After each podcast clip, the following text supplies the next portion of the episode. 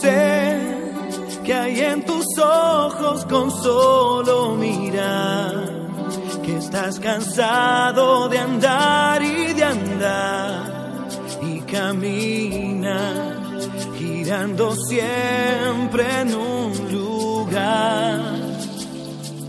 Sé que las ventanas se pueden abrir, cambiar el aire te ayudará. Vale la pena una vez más saber que se puede, querer que se pueda quitarse los miedos, sacarlos afuera. Buenas tardes, bienvenidos a nuestro noveno programa de Radio Esperanza y Libertad. En nuestro querido espacio de encuentros van a disfrutar de una hora de diversos temas. Es mejor perderse que nunca embarcar.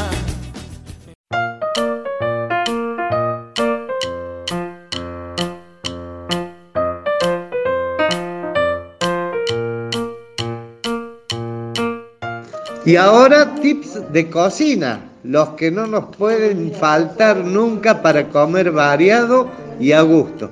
Maruca nuevamente se luce en la cocina y nos dice qué es lo que podemos comer rápido, fácil y barato, que es ahora la consigna que tenemos. A ver, Maruca, la receta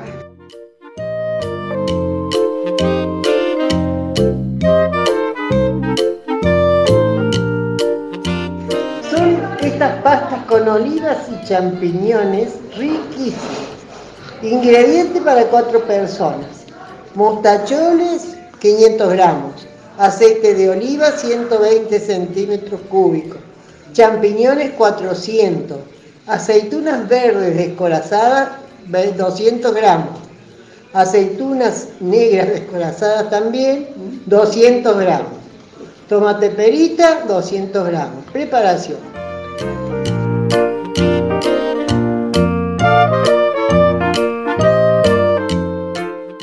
Vamos ahora con la preparación, ya tenemos los ingredientes. A ver, entusiasmanos con que sea fácil y sencilla. No te va a ser eh, muy sencillo, pero vamos. Bueno, es muy rápida. En una sartén colocar aceite de oliva, champiñones en láminas, aceitunas negras y verdes cortadas en rodajas y tomate cubeteado en cubos pequeños, agregar las pastas, cocinada al dente y saltear todo.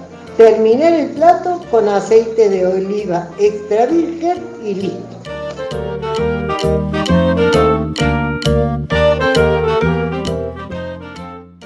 Sí, la verdad que tenía razón, Maruca, es cortita. Así que, y pues sobre todas las cosas, fácil de preparar, que eso es lo más importante.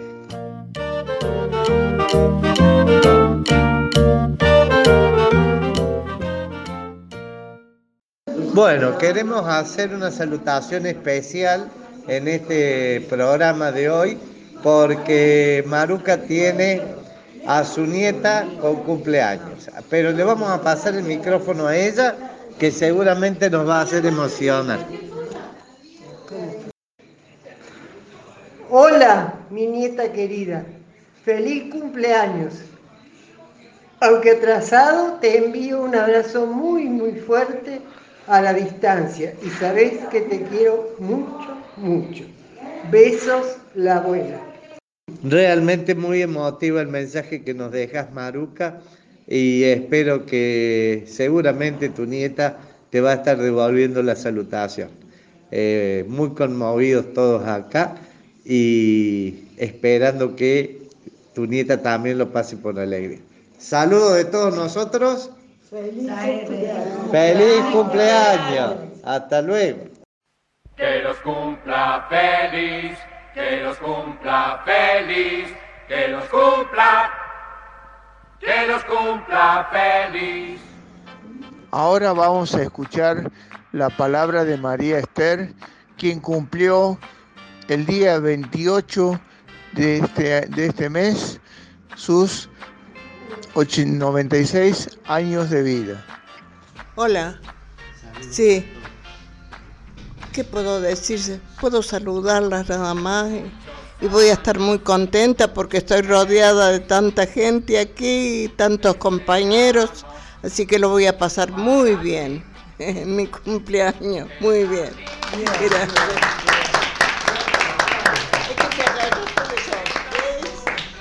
Bueno, te, te agradecemos, María Esther, tus palabras. Este, realmente sos una luz más presente acá.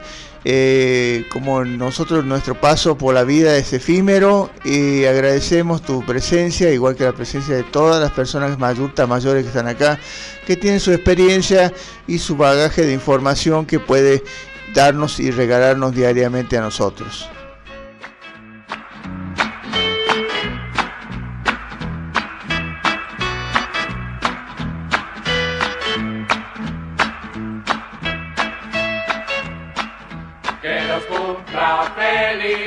Que los cumpla feliz, que los cumpla, que los cumpla feliz.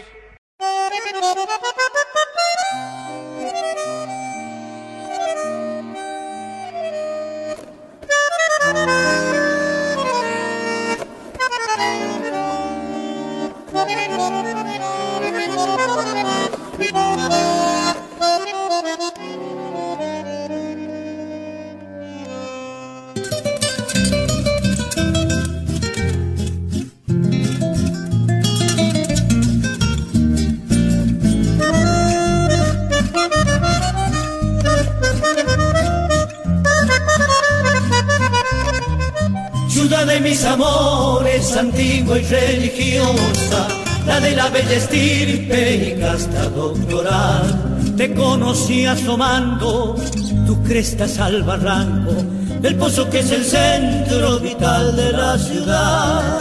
Creciste al impulso de tus industrias nuevas, dejaste en el recuerdo la Córdoba de ayer. El corralón de carros en la brocal, la bomba, Decide que te cuente si no es para volver. Lárgate hermano mío, contale a tus muchachos costumbres y leyendas que yo no olvidaré. Los bailes en los patios, el mandolín, el arpa, la chispa del cabeza, recuerdos de mi ayer. El corso en San Vicente, el ciego de la flauta y aquel cochero en plaza que se quedó de a pie.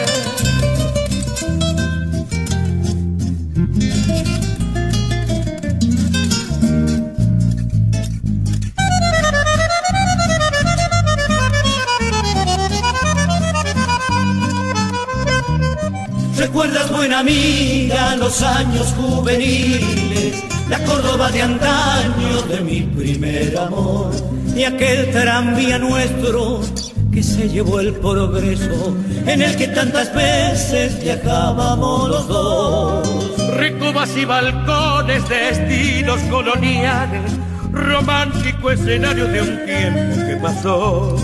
Cuando te demolían para ensanchar tus calles, sentí dentro del pecho golpear mi corazón. La voz del mundo Cartos cantó su serenata el fuelle de Siriaco le hizo fondo musical y la guitarra criolla de don Cristino Tapia dejó para mi Córdoba su vals sentimental y la guitarra criolla de don Cristino Tapia dejó para mi Córdoba su vals sentimental.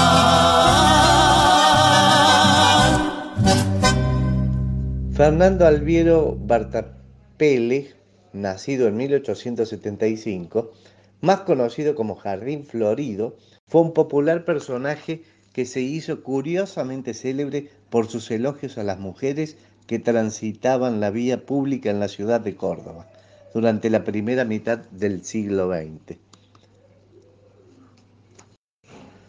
Su vida comienza cuando este hombre tiene noticias cuando arriba de la ciudad de Córdoba y comienza a trabajar de mozo, mesero en las cafeterías, especies de café o restaurante de alta categoría. más elegantes del centro de la ciudad de Córdoba. Es, sin embargo, en 1936 cuando comienza a llamar la atención de la gente.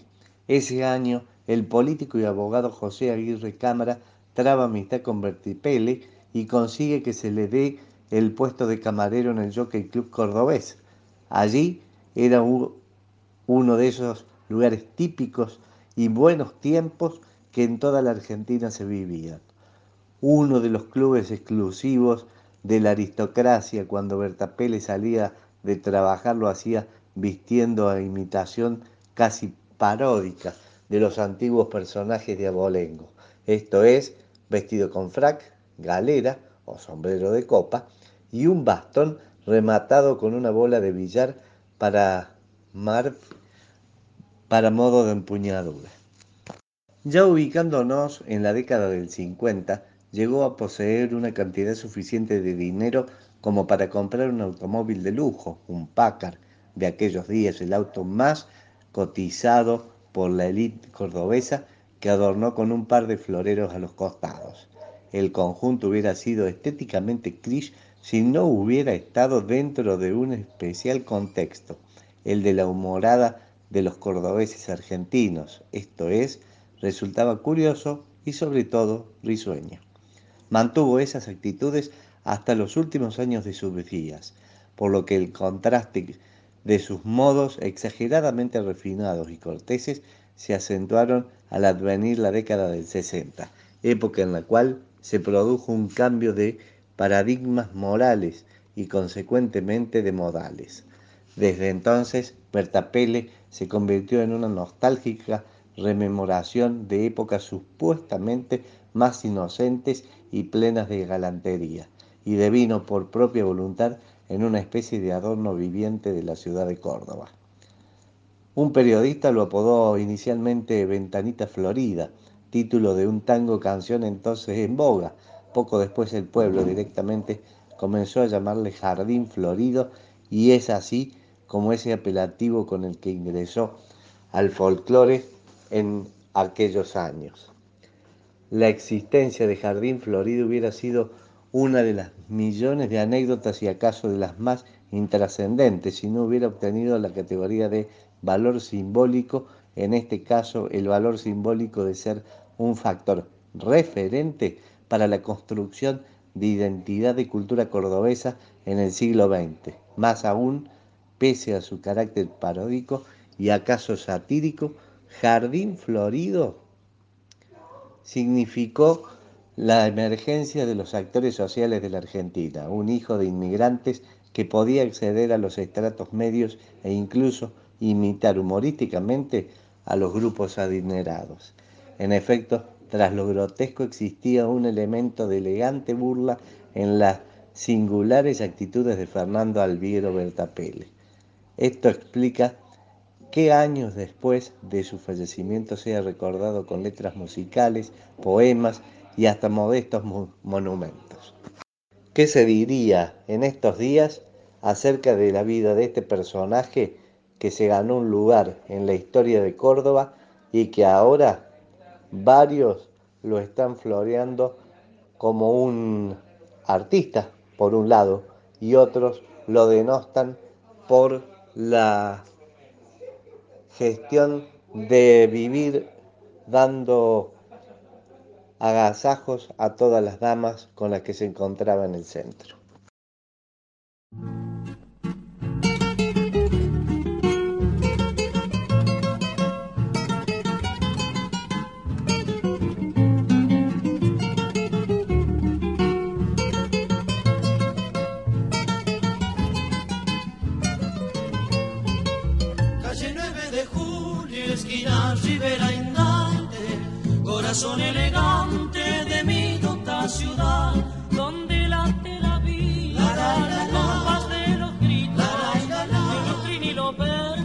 Cieguito cantor. Con su paso altanero se acerca un viejecito que guarda 20 abriles dentro del corazón. Quien no lo conoce, ahí va jardín florido en el ojal prendido sin faltable clavel. el piropo elegante que el caballero brinda a la cordobesita que acaba de pasar. La niña se da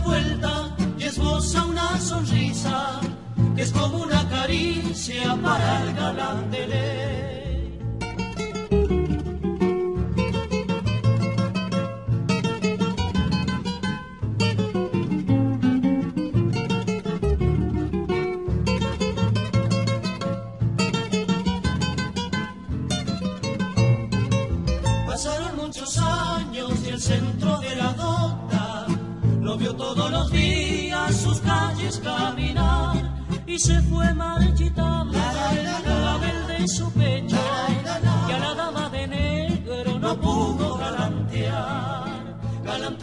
Fina, piropos respetuosos quedaron en el aire del centro cordobés. Un clavelito blanco se fue rumbo al olvido, murió jardín florido, caballero bebé clavelito blanco se fue rumbo al olvido, murió jardín florido.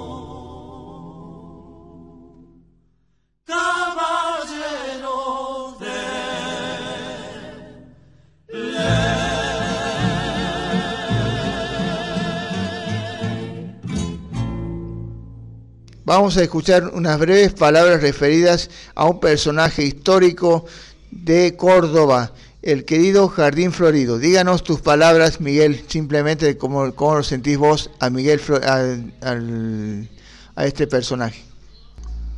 Jardín Florido fue eh, una persona muy simbólica y muy apreciada por todo el pueblo este.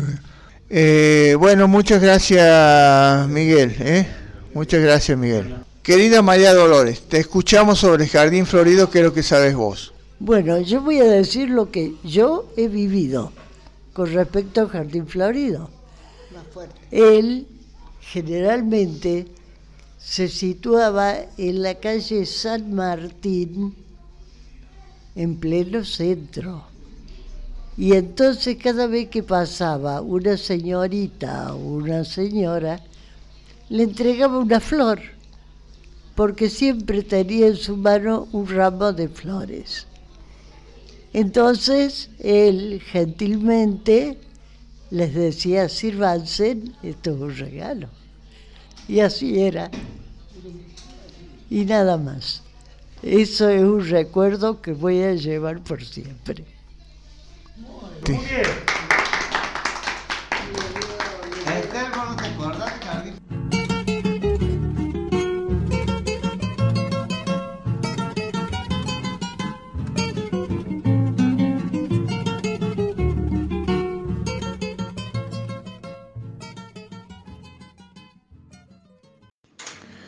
Ahora tenemos el privilegio de escuchar a Carlota Bustos, una residente de Los Nogales, que nos va a hablar sobre Arturo Humberto Ilía.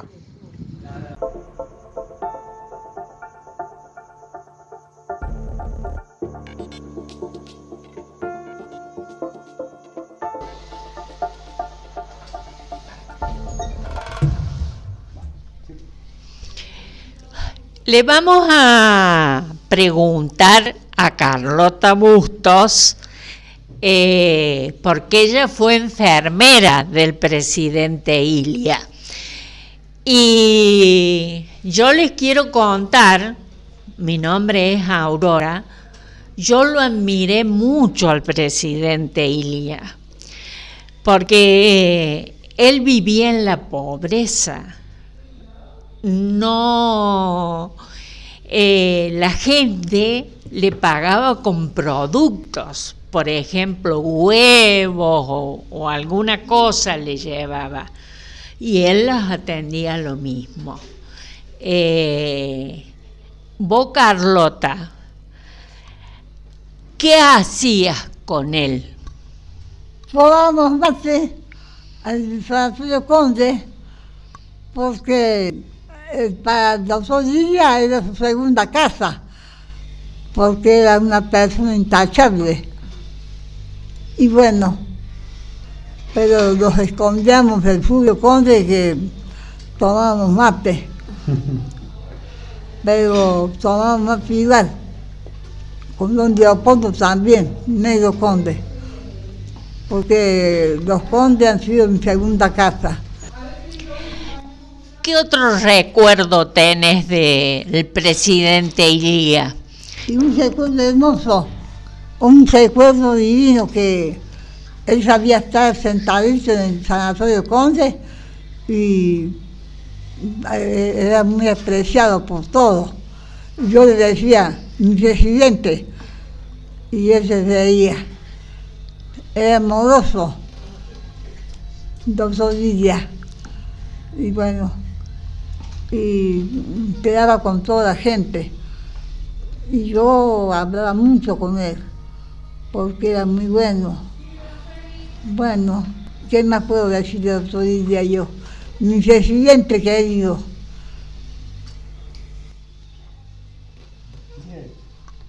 ¿Qué más nos querés contar? Que te acuerdes. ¿Del doctor Díaz? Sí. Y que me acuerdo que yo le decía yo a los condes, algún día Apolo le decía, eh, el doctor Díaz eh, me cuenta que es de la casa. Ah, sí, dice, porque era querido por toda la gente, una buena persona. Yo le decía a mi presidente y él sonreía. ¿Eh? ¿Y vos fuiste enfermera del presidente Ilia? No, yo fui enfermera de los condes. Ajá. Y el doctor Ilia iba ahí a los condes. Ajá. Entonces, ahí teníamos el socio con él, el doctor Ilia.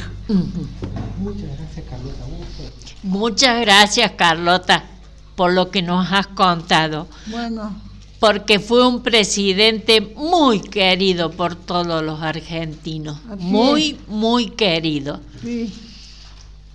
Un recuerdo hermoso tengo de él, doctor Ilia.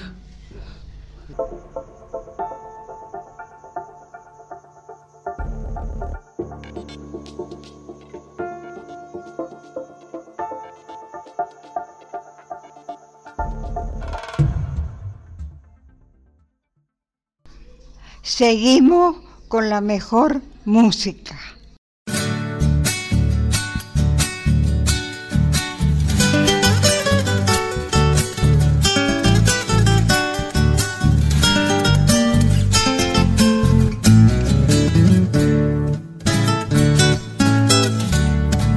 por un caminito y piedra, el burrito cordobés, la siesta parece darle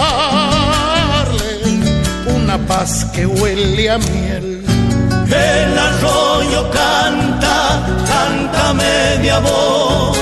La tarde se ha dormido junto al sol. Por un caminito y piedra, El burrito cordobés, el trotecito, tranquilito el andar, total no tiene apuro. apuro por llegar. Uy, uy, uy. No lo apures, Uy, uy, uy. no lo silbes, total no tiene apuro. Mi burrito cordobés.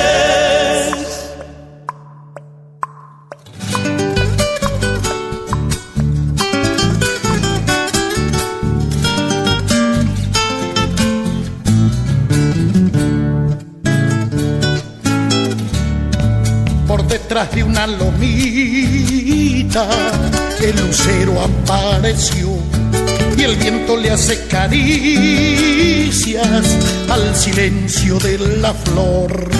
El burrito es sombra, sombra y arrebol. Lo acompaña un changuito silbador. Un caminito y piedra, Mi burrito cordobés, tranquilito el andar, total no tiene apuro. apuro por llegar. Uy, uy, uy. No lo hables, Uy, uy, uy. no lo silbes, total no tiene apuro. Mi burrito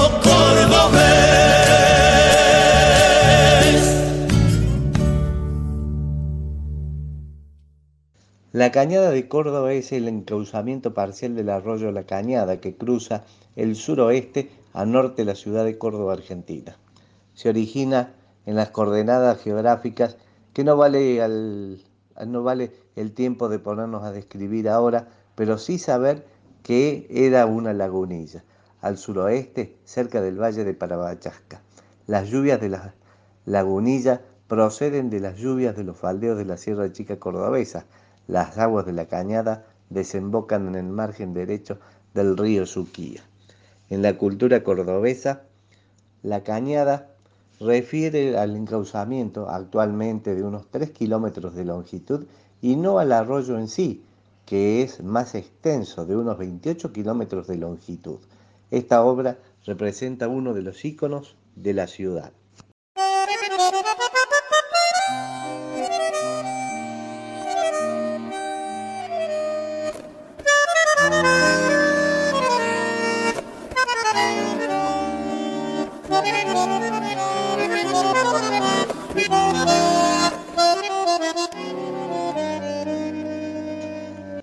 De acuerdo a diversos testimonios recopilados, el espíritu de una mujer con la cabeza rasurada solía deambular por las inmediaciones de la cañada a comienzos del siglo pasado. Sus manifestaciones eran durante la madrugada, causando estupor entre los trasnochadores y madrugadores que vivían por allí. La pelada salía a la cabeza de transeúntes desprevenidos y perseguía a ellos un largo rato si bien su figura se ocultaba detrás de un manto negro, exhibía sin tapujos su cabeza rapada y carcomida cada vez más pasada cerca de algún farol encendido. Quienes aseguran conocer la historia relatan que en su lugar de aparición era la zona que hoy se conoce como las Cinco Esquinas, Belgrano esquina Montevideo, a una cuadra del patio Olmos como edificio de referencia, o del Partido Radical. Por otro lado, cuentan que su personalidad cambiaba con frecuencia y abruptamente. Había veces que no paraba de llorar, clamando con pasión entre lamentos e incomprensibles sollozos. En otras ocasiones dejaba traslucir un carácter totalmente burlón y vengativo. A sus víctimas masculinas solía mostrarle su, su entrepierna gritos diciendo coman chanchos, y a las mujeres les recordaba su rosario cuando se dirigían a la misa temprano.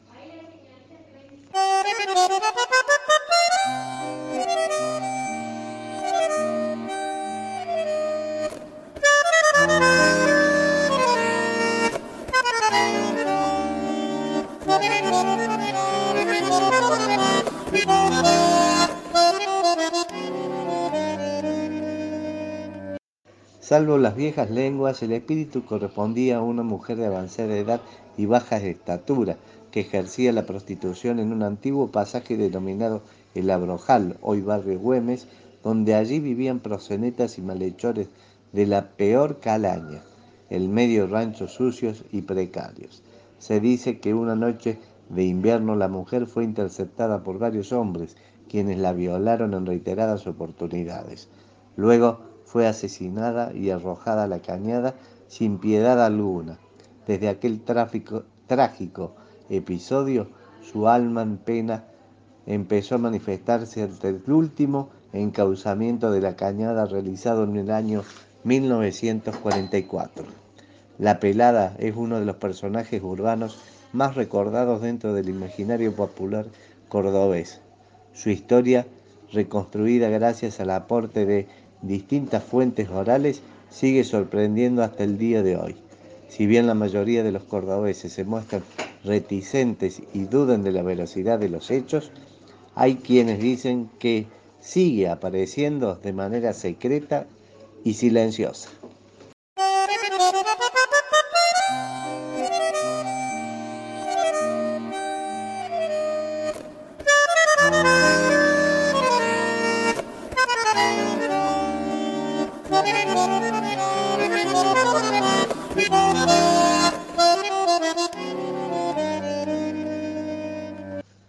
No cabe duda que, a contraposición de lo que pasaba con Jardín Florido, La pelada de la cañada era una leyenda que asustaba a todo tipo de personajes y en ningún momento se hizo una investigación profunda para tratar de localizar a esta persona que supuestamente existía y que eh, asustaba a todos los habitantes de la ciudad que transitaban por la cañada. Obviamente, esa es una situación en donde se requiere un tratamiento de parte de la psicología, de equipos eh, de investigación de modalidades y causas de comportamiento, y la policía nunca hizo nada al respecto. Quedó como una leyenda y nada más que eso. Fue de menor calibre que lo que después haría eh, Jardín Florido y por suerte no hubo víctimas de esos hechos, que podría haber sido muy fácil de eh, justificar con la pelada de la cañada. Pero bueno, la historia es así. Hay que creer o no en función a cuál es el estado de las cosas en este momento. Hoy difícilmente encontramos un personaje de este tipo en las inmediaciones del centro de la ciudad de Córdoba o en los barrios, o por lo menos no se comenta. Te paso la palabra, Gustavo, para que vos des tu punto de vista de esta situación. Eh, comparto muchísimo la opinión aquí de Néstor y lo que quisiera alucir a la pelada de la cañada es que fue una mujer que fue asesinada en el año 1900 cerca de donde se ubicaba la, justamente la cañada. Este, fue violada y asesinada. A partir de 1930 hasta 1980 fueron sus apariciones, pero que se consideraba que era normalmente eh, como era una zona ubicada de Alta Córdoba, de barrios céntricos, eh, que consideraban que eran la mayoría de habitantes son estudiantes universitarios y que venían trasnochados o bebidos y la veían a ella. Normalmente lo que decía a los hombres es tomen chanchos, aquí tienen, y lo que decía a las mujeres era sacar ese rosario y escupirles en el piso. Este, por supuesto, traía un gran asombro y susto para quienes eran presa de este mito o leyenda que dejaba traslucir un poco la costumbre de esa zona. Consideramos también que era una zona de la cañada, era una zona oscura hasta el año 1970, donde se empezó a iluminar y donde mejoró las condiciones del lugar pero de todas formas continuó con sus apariciones hasta el año 1980.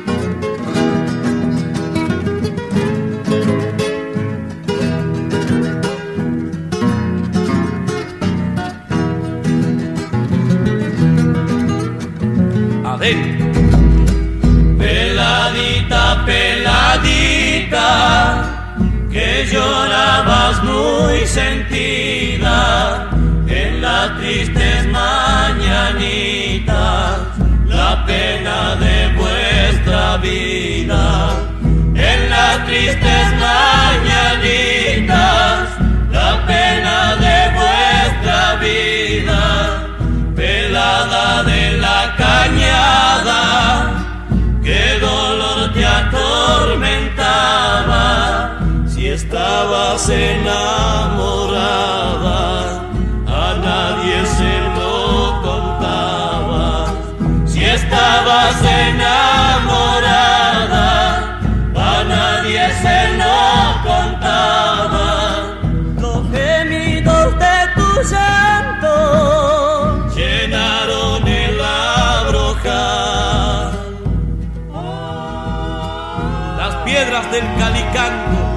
quizás supieron tu mal.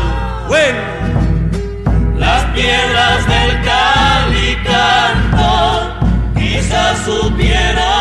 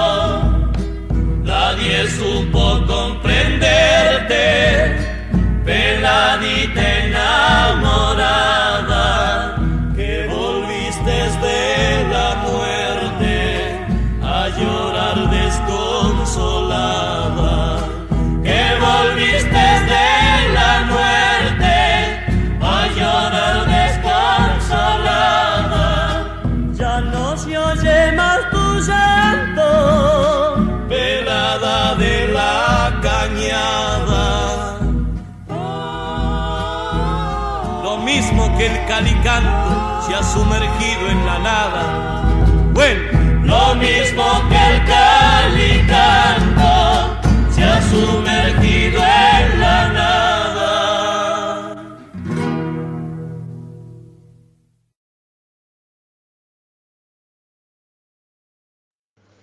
Para nuestro próximo programa de espacio de encuentros en la radio Esperanza y Libertad, consideramos muy apropiado que ustedes nos den su punto de vista sobre personajes notables de acá, de, de Córdoba en general, y que trascendieron a través del tiempo. Son recordados muy emotivamente, algunos desgraciadamente y otros realmente en forma eh, importante para, y, orgullo, y, orgullo, y de razón orgullosa para la comunidad cordobesa en general. Hoy le vamos a dar la bienvenida a dos nuevos compañeros acá en el grupo de adultos mayores. ¿sí? El primer caso va a ser el de Nelly. Nelly, eh, ¿cuándo ingresó usted? No, no, hace cinco días. ¿Cinco días hace? Bueno, se está aclimatando todavía. Me ¿Sí? Bueno, pero se va a aplicar. No se haga problema que la vamos a hacer sentir cómoda. Ya empezó participando en la radio, imagínese. no le puedo hacer la pregunta de cuántos años tiene, salvo que usted quiera contestar, porque a las mujeres esa pregunta no se le hace. 88 años. ¿88 años? Ah, tiene para rato con 88 años. Gracias Nelly, bienvenida y haga, haga un buen pasaje por acá. La va a pasar muy lindo. Me voy a buscar a la otra abuela ahora que lo tengo acá, silla de por medio. Eh, buenas tardes. Buenas tardes. ¿Nombre completo? María Cristina Crespo. María Cristina Crespo Cravero. ¿Y cuánto hace que nos acompaña? Desde el día 17 del, mes, que corre. ¿Sí? Bien. ¿Y qué tal? ¿Ya se aclimató? Sí, estoy tranquila. ¿Está tranquila? Sí. Bien, eso es lo importante. disfruto de muchas cosas del lugar. Muy bien. Muchísimas gracias y sea bienvenida.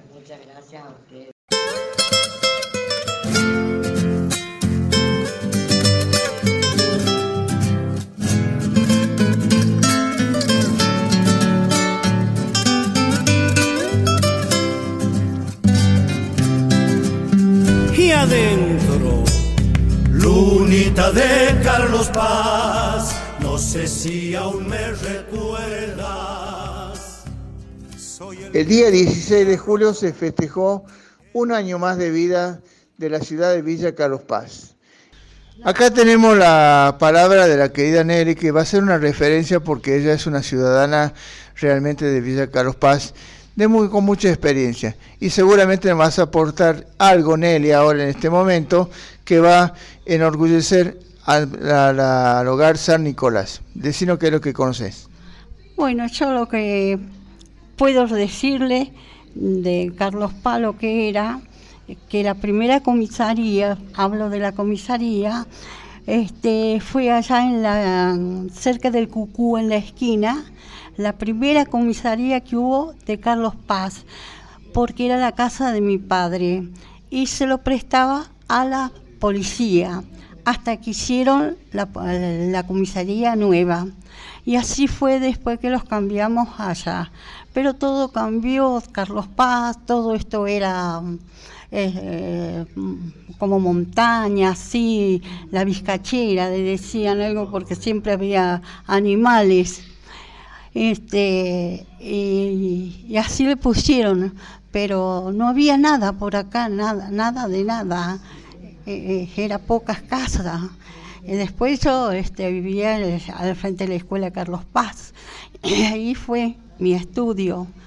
También fui telefonista, de la primera telefonista de la calle Pellegrino, que estaba ahí en la esquina, y era una casa. Y, después no era como ahora Telecom, nada, no, era una casita que estaba en la esquina cerca de la hostería italiano, hotel italiano, hostería, no me acuerdo bien.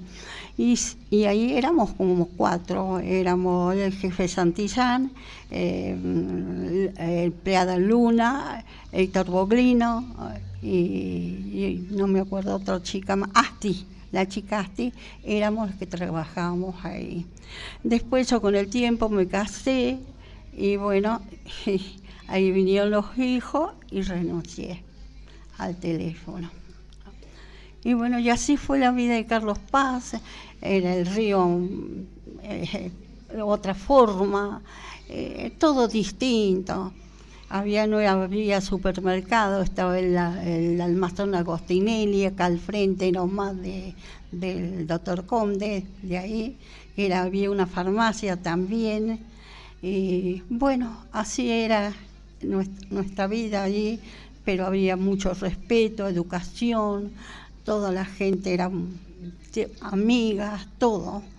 Y bueno, ¿qué vamos a hacer? Y así seguimos con los años, uno estando, cambiándonos de una parte a otra y, comprando porque antes se podía comprar una casa, pero hoy no se puede.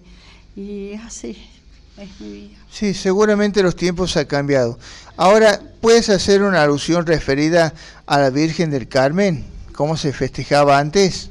Ah, se hacía la, mm, la peregrinación de ir hasta la cruz este, íbamos todos, este, y después la fiesta de gauchos, de los gauchos que se hacía ahí al frente de la iglesia, muy lindo todo, los caballos, todo de, los gauchos, todo era hermoso.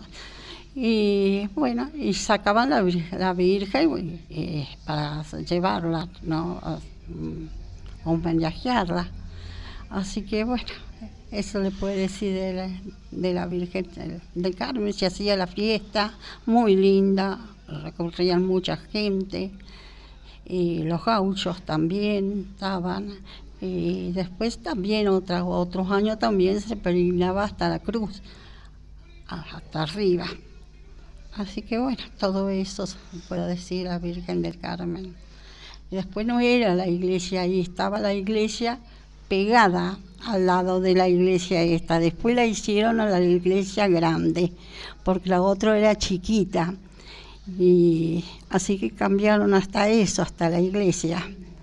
Y bueno, así es, todo se fue cambiando, cambiando. ¿Qué va a ser? Bueno, Nelly. Bueno, había instituto, este, escuela de institutos, eh, se tenía que ir a, la, a Cosquín de Cosquín. Y después se hizo ahí en la Cheporto, se hizo una escuela secundario, todo, para que fuera más los alumnos, de, que no fueran a Cosquín ni a Córdoba. Era como, como terminar los años ahí de, de, clase. Así que se cambió todo totalmente, ya no es el mismo de Carlos Paz. Antes era un barrio muy bueno, era barrio, se juntaba la gente, se hacían reuniones en casa, bailes, todo. Y bueno, la gente era alegre, no había tanta, tanta maldad como se puede decir. Hoy, la verdad que no sé qué decirle. Bueno, yo tengo que quiero culminar de decir de lo que dices vos eh, que realmente enriqueces y valoras a la ciudad de Villa Carlos Paz. En sus principios, cómo se inició, cómo fueron los festejos y sobre la Virgen del Carmen y realmente no conocía lo que decía referencia de que se llegaba en peregrinación hasta la cruz. Es una cosa muy bella. Me imagino que también habrá ocurrido con la fiesta de Navidad y la fiesta de la fiesta de Año Nuevo. A ver, contanos un poquitito sobre eso. De Navidad, bueno, se hacía el pesebre muy lindo, grande ahí en la iglesia. Este, recurríamos y haciendo la vía crucis, todo, eh, cada, cada cuadro, había cada cuadro, entonces ahí hacíamos la vía crucis. Muy lindo, la verdad que es lo único que puedo decir, porque ya después ya, viste, ya. Éramos en definitiva acá en Villa Carlos Paz lo que se dice una comunidad familia. Exacto, éramos todos como familia, eh, familia íntima, sí, porque todo, y más las casas que eran, eran de los veraneos que venían de Córdoba, porque no es como ahora, había casas separadas, todos que eran de los doctores de Córdoba, doctor Lascano, doctor Ruiz, todo, donde PEC, todo. Así que eran casas de veraneo de la gente que venía en verano. Muy lindo todo, la verdad, muy gente muy buena, muy respetuosa, eran todos, eran médicos, este, Ruiz, Lascano y Morra, que Morra todavía están los hijos que son doctores también, este, una familia muy larga. Así todo cambió. Bueno, Neri, gracias por el aporte que nos diste y desde ya te felicitamos que llegaras como nueva integrante y todo lo que aportas y vas a aportar muchísimo más con toda seguridad. gracias, Nelly, en nombre de todos. Gracias, gracias.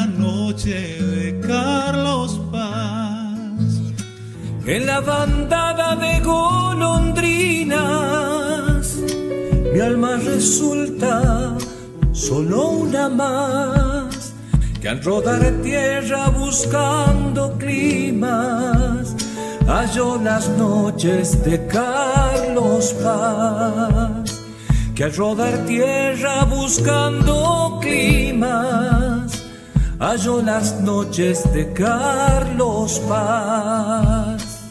Capital de las aguas serranas, quiero encantarte con mi canción cuando el lucero de la mañana late juntito a mi corazón, de la mañana late juntito a mi corazón.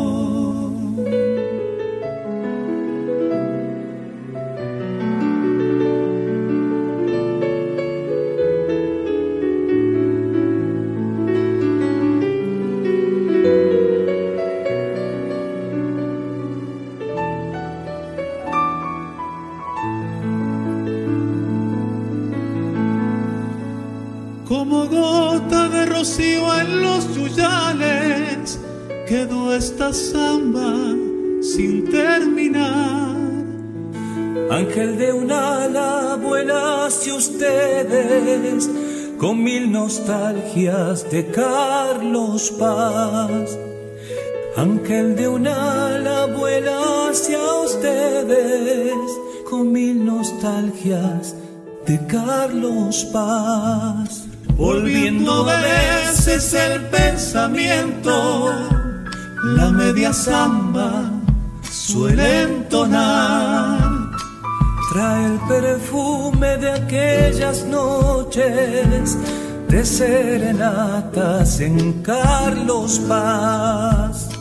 Trae el perfume de aquellas noches de serenatas en Carlos Paz capital de las aguas serranas, quiero encantarte con mi canción. Cuando el lucero de la mañana late juntito a mi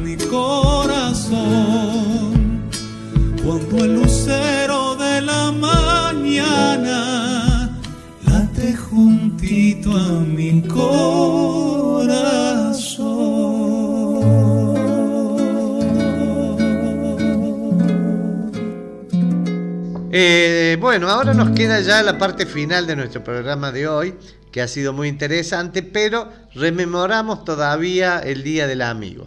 Y es por eso que Maruca nos ha preparado hoy una carta a un amigo que encontró en algún lugar y nos lo va a hacer llegar a nosotros para que nos cautive el corazón y valoremos la amistad tal cual es. Maruca, por favor.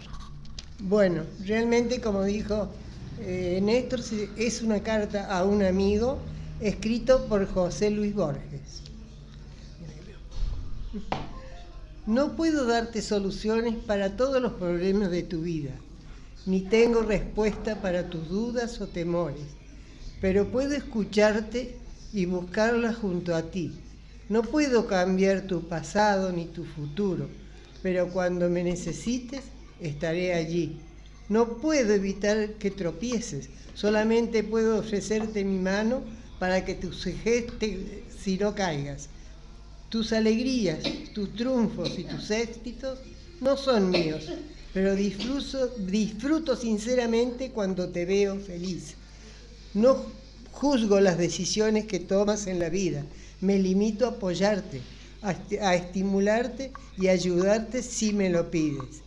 No puedo impedir que te alejes de mí, pero sí te puedo desear lo mejor y esperar a que vuelvas. No puedo trazarte límites dentro de los cuales debas actuar, pero sí te ofrezco el espacio necesario para crecer. No puedo evitar tus sufrimientos cuando alguna pena te parte el corazón, pero puedo llorar contigo y recoger los pedazos para armarlo de nuevo.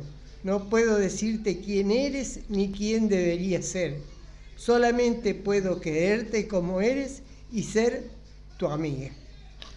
Conmovedoras las palabras. Se nos emocionó Maruca y todos aquí estamos, más allá del aplauso, reflexionando del buen trabajo que ha encontrado de José Luis Borges. Borges. Así es que eh, nos vamos despidiendo ya de nuestro programa y eso le corresponde como siempre a Gustavo. Bueno, les agradecemos el tiempo dispensado para habernos escuchado. Eh, esperemos que lo que hemos aportado todos aquí haya servido una vez más para la labor que realizamos aquí en nuestro, nuestra radio que se llama Esperanza y Libertad, en el espacio de encuentro justamente, encuentro de familias, encuentro de personas, encuentro de vidas en sí que disfrutan de una convivencia sana y que justamente busca rescatar valores que quizás se han perdido en el tiempo. Muchísimas gracias y los esperamos a nuestro próximo encuentro el día, día 14 de, agosto del año 2021, julio del, del año 2021, perdón. Bueno, desde ya les agradecemos a todos que hayan tenido oportunidad de escucharnos. Por supuesto, tenemos un audio que lo iremos a escuchar en nuestro próximo programa y por supuesto vuestra deferencia y sus mensajes que sean llegados a nuestra radio. Eh, queremos concretarles que desde ya quedamos a su disposición para la próxima entrega dentro de 15 días. Vamos con el audio. Hola, buenas tardes a todos. Eh, les quiero mandar un saludo grande a todos mis amigos de la residencia San Nicolás. Espero que lo estén pasando re lindo. En estos días los voy a pasar a visitar como hago todas las semanas. Eh, mi nombre es Daniela y les mando un gran abrazo a todos para que pronto nos podamos ver y podamos seguir bailando y compartiendo charlas y momentos lindos como lo hacíamos antes de manera presencial y ahora a través de la reja, que también me gusta. Un abrazo para todos, cuídense mucho y los quiero mucho, siempre. Ahora, con la calidez de siempre que recibimos a diario de todos ustedes que nos apoyan, que nos dan su fuerza, su energía y vitalidad. Compartimos eh, emocionadamente esta oportunidad de brindarnos su eh, atención en nuestros programas. Queremos darte ahora, Nestitor, tu palabra. Bueno, muchas gracias, me sorprendes, pero coincido plenamente contigo. Estamos aquí para recordar la vida de los abuelos y disfrutar momentos de descubrimiento permanente de cosas. Es por ello que agradecemos a todos el que nos hayan escuchado, los esperamos en 15 días y vamos a intentar hacer una propuesta que los acompañe por una hora sobre lo que es Villa Carlos Paz la ciudad y sus habitantes. Siempre buscando vuestra atención, que lo disfruten plenamente, que nuevos acontecimientos y vamos a tener personajes nuevos y nuevas cosas para agregar. Por supuesto, cualquier sugerencia suya siempre va a ser recibida en nuestro número que ya tienen de WhatsApp quedamos a su disposición y hasta nuestro próximo funcionamiento. Como decimos siempre, siempre, no decimos hasta siempre, sino decimos simplemente chau chau, hasta el próximo programa.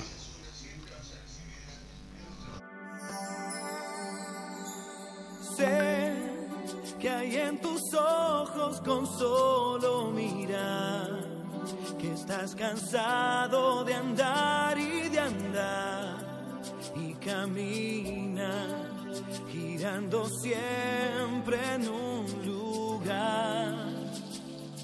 Sé que las ventanas se pueden abrir, cambiar el aire depende de ti, te ayudará, vale la pena una vez más saber que se puede, querer que se pueda quitarse los miedos, sacarlos afuera, pintarse la cara